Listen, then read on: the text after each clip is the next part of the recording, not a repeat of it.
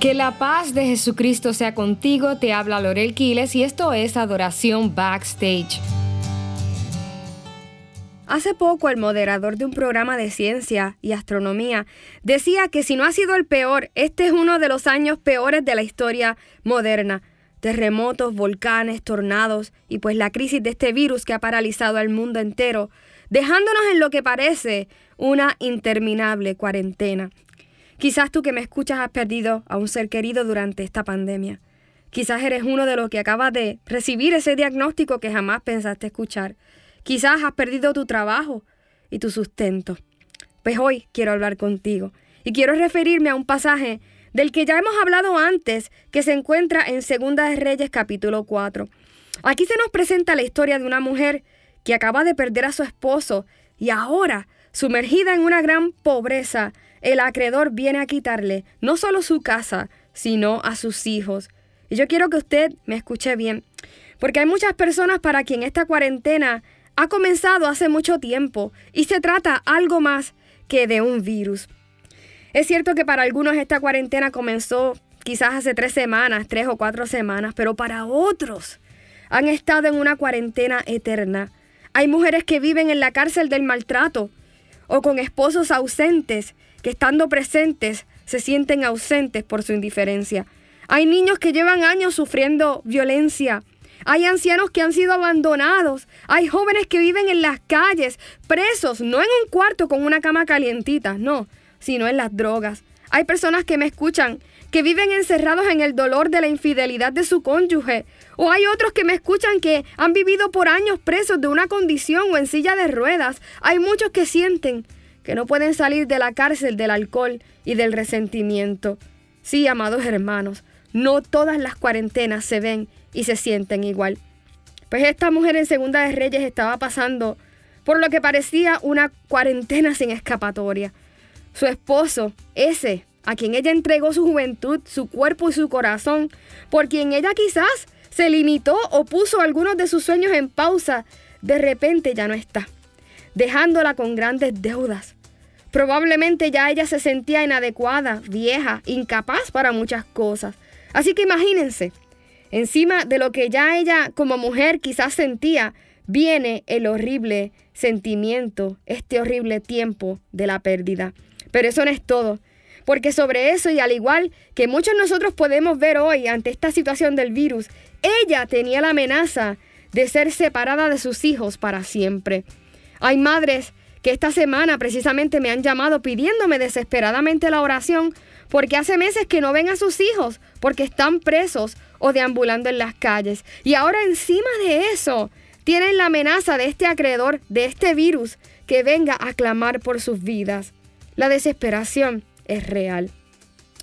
Y ante esta situación de esta mujer, quizás yo hubiese pensado que lo que me restaría sería morir eh, como muchos de ustedes quizás han pensado, se han planteado en algunas situaciones o en este tiempo, lo mejor sería que yo no hubiese existido. Hasta un eh, Job se planteó algo como esto. ¿Qué más puedo hacer? He hecho todo lo que he podido. Ya no tengo fuerzas para más. Pero en ese acto de desesperación, ella no hizo esto, sino que fue donde el profeta de Dios. Y aquí el profeta, amados hermanos, representa como tal la voz de Dios al pueblo. El acto de ir al profeta, por lo tanto, representa para nosotros pedir audiencia ante Dios mismo. Es ir a su presencia para clamar por ayuda. Dios siempre espera por ti. En su presencia siempre habrá lugar para llevar nuestras cargas y aflicciones. Así que yo oro que el día de hoy, tú que me escuchas y que quizás has dudado de su amor porque tu historial quizás no ha sido el mejor o quizás te ha costado creer que hoy, en el día de esta cuarentena que parece eterna, encuentres este espacio provisto por tu Creador para encontrarse contigo. Esta mujer quizás se sentía incapaz de muchas cosas. De hecho, quizás no tenía la vitalidad para realizar muchas cosas. Pero a pesar de todas sus insuficiencias, ella recordó ese lugar del cual su esposo tanto debió hablarle.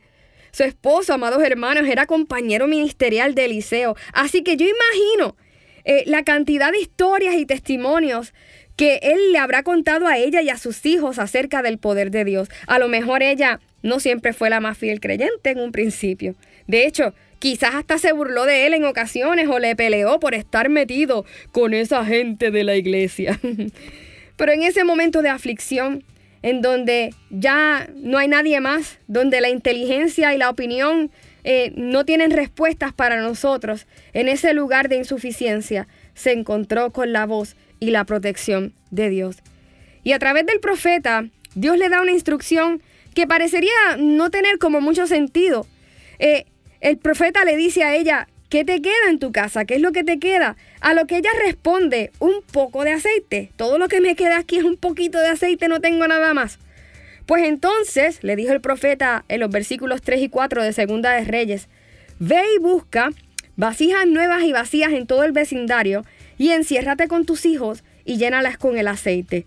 Y más adelante entonces él le dice, cuando ella hace esto y se llenan de aceite, le dijo, ahora ve y vende ese aceite, paga todas tus deudas y vive del resto. Hace unos días conversaba con una amiga, quien entrando este año perdió a su esposo en un trágico accidente. Nuestro amigo del alma, un amigo muy cercano para, para mí, para mi esposo, murió mientras servía al Señor en un viaje misionero.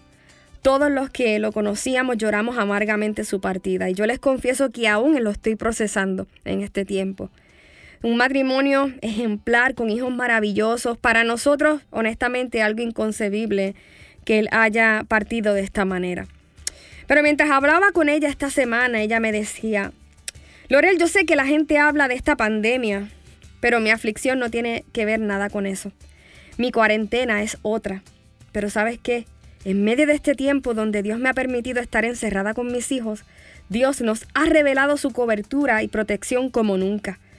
Lo que hago es que cada vez que el temor viene a mi corazón, llamo a mis hijos, cierro la puerta y les pido que oren por mí. Y al igual hacemos cuando cada uno se siente desfallecer. Si tenemos alguna necesidad, todos juntos nos encerramos en el cuarto y oramos los unos por los otros y Lorel no sabe los grandes testimonios que hemos recibido y experimentado, aún en los más mínimos detalles, como el que mi hijo cumplió años hace poco y alguien le dejó un pastel en la puerta, como el que yo quiero comer algo específico en la mañana y en la tarde yo tenga eso que quería comer en mi puerta. Honestamente, Lorel, sigo sorprendida con el amor del Señor. Saben, amados hermanos, estoy segura de que mi amiga Quizás siente que ella no tiene suficiente aceite.